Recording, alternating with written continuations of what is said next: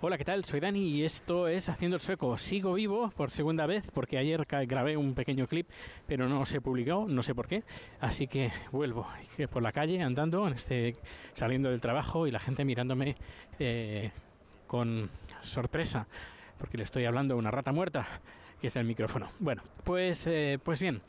Ayer, bueno, esto, esta semana no, no he podido grabar, he estado bastante liado y bueno, así que aprovecho ahora que voy de camino al, metro, pues para estar aquí contigo unos minutos y contarte pues un poquito las últimas novedades, que no es que haya muchas, pero bueno, alguna hay, y también un poquito más de, un poquito de política y sobre una reunión que hemos tenido hoy. Bueno, empezamos con estos últimos días, he estado bastante liado, tema de trabajo, tema de producciones eh, no me he podido informar mucho a nivel político aquí en Suecia, eh, pero bueno, está pendiente. Luego tengo un par de pendientes, temas pendientes de correos electrónicos que, me, eh, que me han hecho llegar, así que los iré comentando. ¿Qué más? pues bueno, ayer estuve en Uppsala, que la bonita población al norte de Estocolmo, que eh, como casi bueno como casi cada mes dos diez meses al año celebran pues su junta del ayuntamiento. Y como no pues voy ahí con las cámaras y todo a, grabarlo. Ayer se hizo en un lugar diferente en una especie como de centro de convenciones o algo así bastante grande. No es, el lugar donde lo hacen normalmente.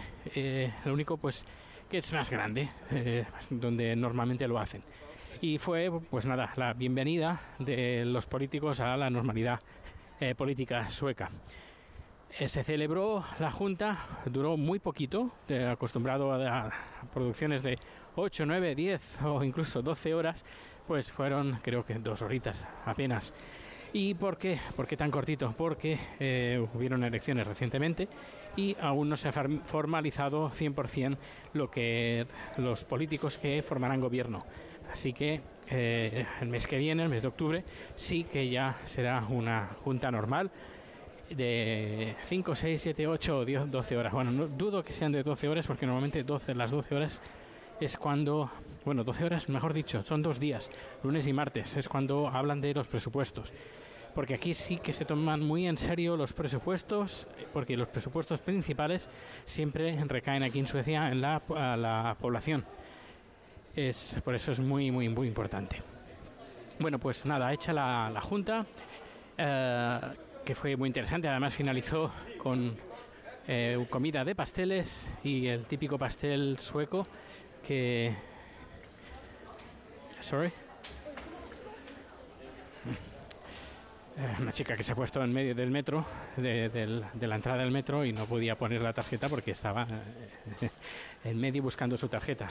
Hay gente que tiene un poquito de morro, ya cuando, cuando vas a ir al metro, ya sabes que vas a ir al metro, ¿no? Pues intenta, mira, este es mi metro, que se va a escapar, se va a escapar. gente corriendo. Aquí entraré en el último vagón. Y bueno, si me miran raro, pues que me miren raro, no pasa ningún problema. Ajá, Wow, una cámara con tres micrófonos inalámbricos. La cámara profesional de buena tele, seguramente. Bueno, pues nada. Me pongo en una esquina a hablar. ¿Es de una televisión? No, no lo veo. Bueno, pues eh, sigo dentro de un ratito.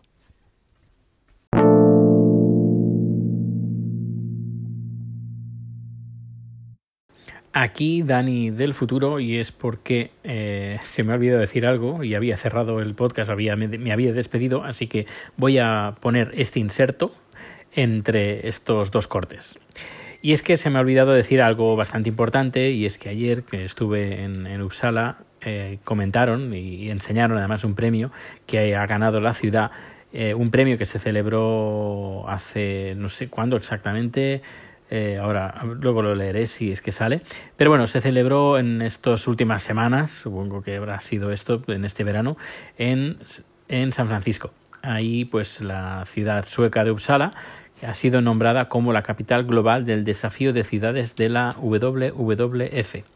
La, y bien, pues tal como leo en la noticia de, también de la organización WWF, es eh, que, bueno, hay que decir que la WWF, a ver si tengo aquí las siglas, eh, pues ah, son los que se encargan de, tienen programas ah, para el medio ambiente, y a ver que estoy mirando la página web. Es supongo que si te digo que el logo es un, un, un, oso panda seguro que ya sabes qué organización de la organización que estoy hablando.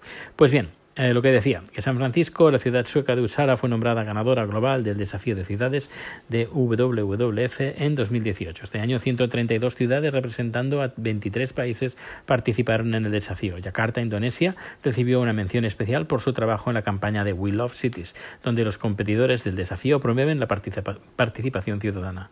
El desafío tiene como objetivo movilizar la acción climática en las ciudades. Se espera de que las poblaciones urbanas aumenten de 4,4 4.2 mil millones a 6.7 mil millones para 2050. Los habitantes de las ciudades son responsables del más de, de más del 70% de las emisiones globales de CO2. Las ciudades fueron evaluadas en cuanto a su nivel de ambición e innovación para un, desarrollo bajo en carbono con relación a las circunstancias locales. Uppsala impresionó al jurado por su destacado desempeño en todas las categorías clave de la competencia. Para el jurado, las sofisticadas, sofisticadas perdón, intervenciones de sustentabilidad intersectoriales de Uppsala, así como su, su fuerte liderazgo en la región, fueron notorias. Si bien Uppsala es una ciudad pequeña, el jurado consideró que sirvió como un ejemplo global de sostenibilidad sostenibilidad urbana gracias a sus objetivos y acciones ambiciosas, innovadoras y basadas en ciencia, especialmente en energías renovables y movilidad sostenible. Uchara trabaja de manera sistemática, colaborando con sus municipios aledaños para cumplir los objetivos. Ejemplo de ello es su enfoque metro regional para la planificación de movilidad, con su objetivo de reducir las emisiones netas de CO2 de la comunidad en un 100% a más tardar en 2050 y convertirse en clima positivo, que es más, cero más que cero emisiones. A partir de esa fecha, Uppsala se destaca como un modelo a seguir para otras ciudades del mundo. Eh, se apreció que las inversiones de la ciudad e, e infraestructuras de transporte eran particularmente impresionantes. Pues bueno, no, no quiero leer más.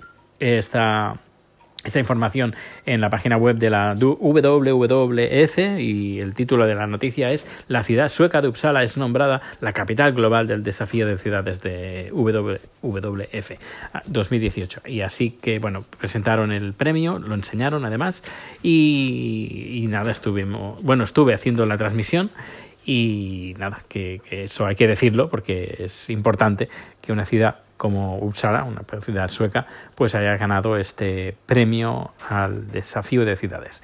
Pues nada, ahora sí, eh, os, vais a escuchar, os vais a escuchar el último corte que eh, se ha grabado anteriormente a lo que estás escuchando. Es...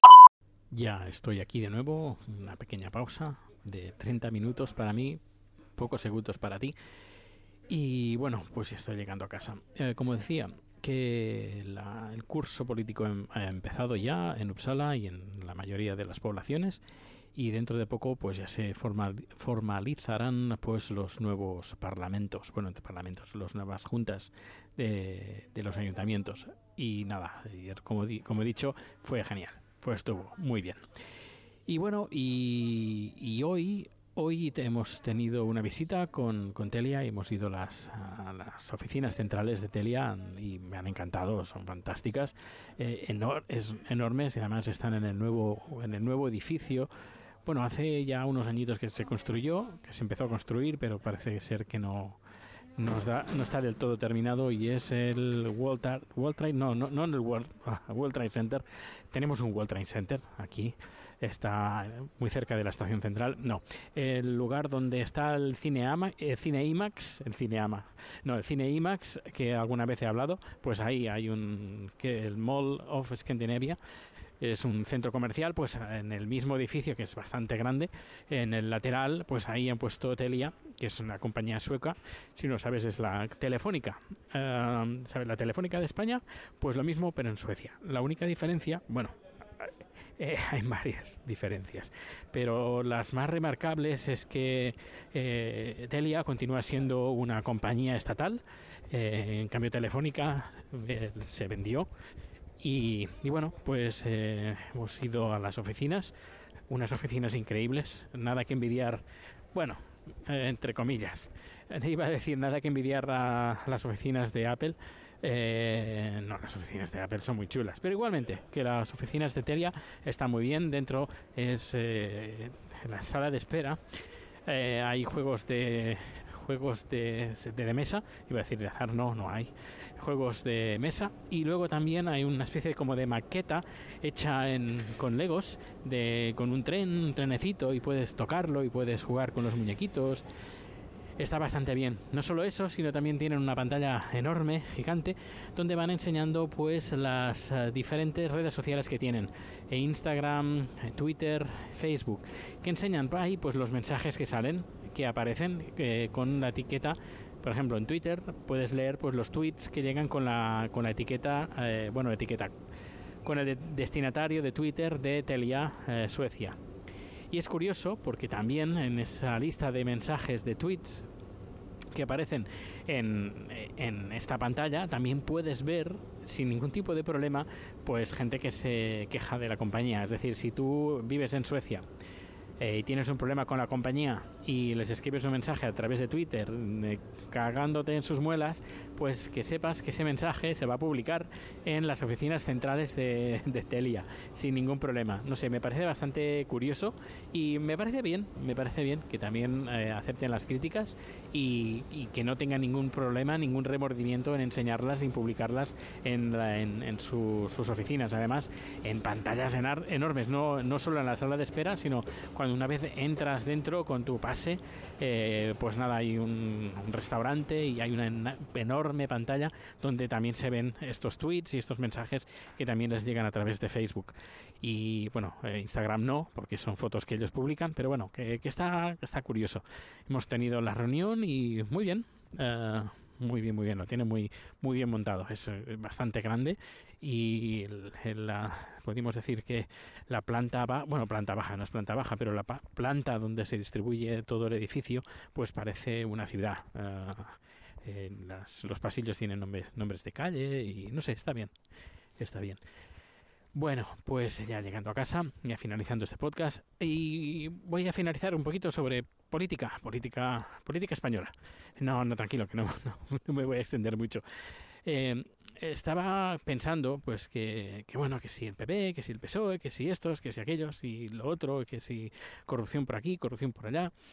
Eh, el problema, el problema no son las políticas. Si te das cuenta que todo el mundo está haciéndolo, hace lo mismo, eh, sea que sea del el, lado eh, tanto de izquierdas como de derechas, entre comillas, pues te das cuenta, pues que la política no es el problema.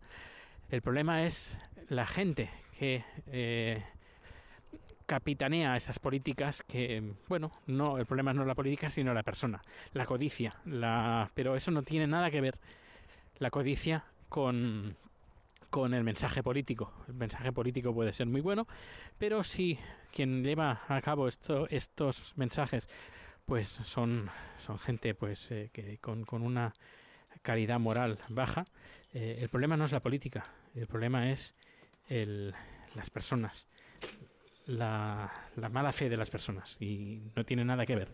Y cuando hago una crítica, no hago crítica al, pensamiento político de, que esa persona representa, sino a la persona en sí, a la mala fe. Pues nada, hasta aquí lo dejo, estoy en la puerta de casa y nos escuchamos pronto. Hasta luego.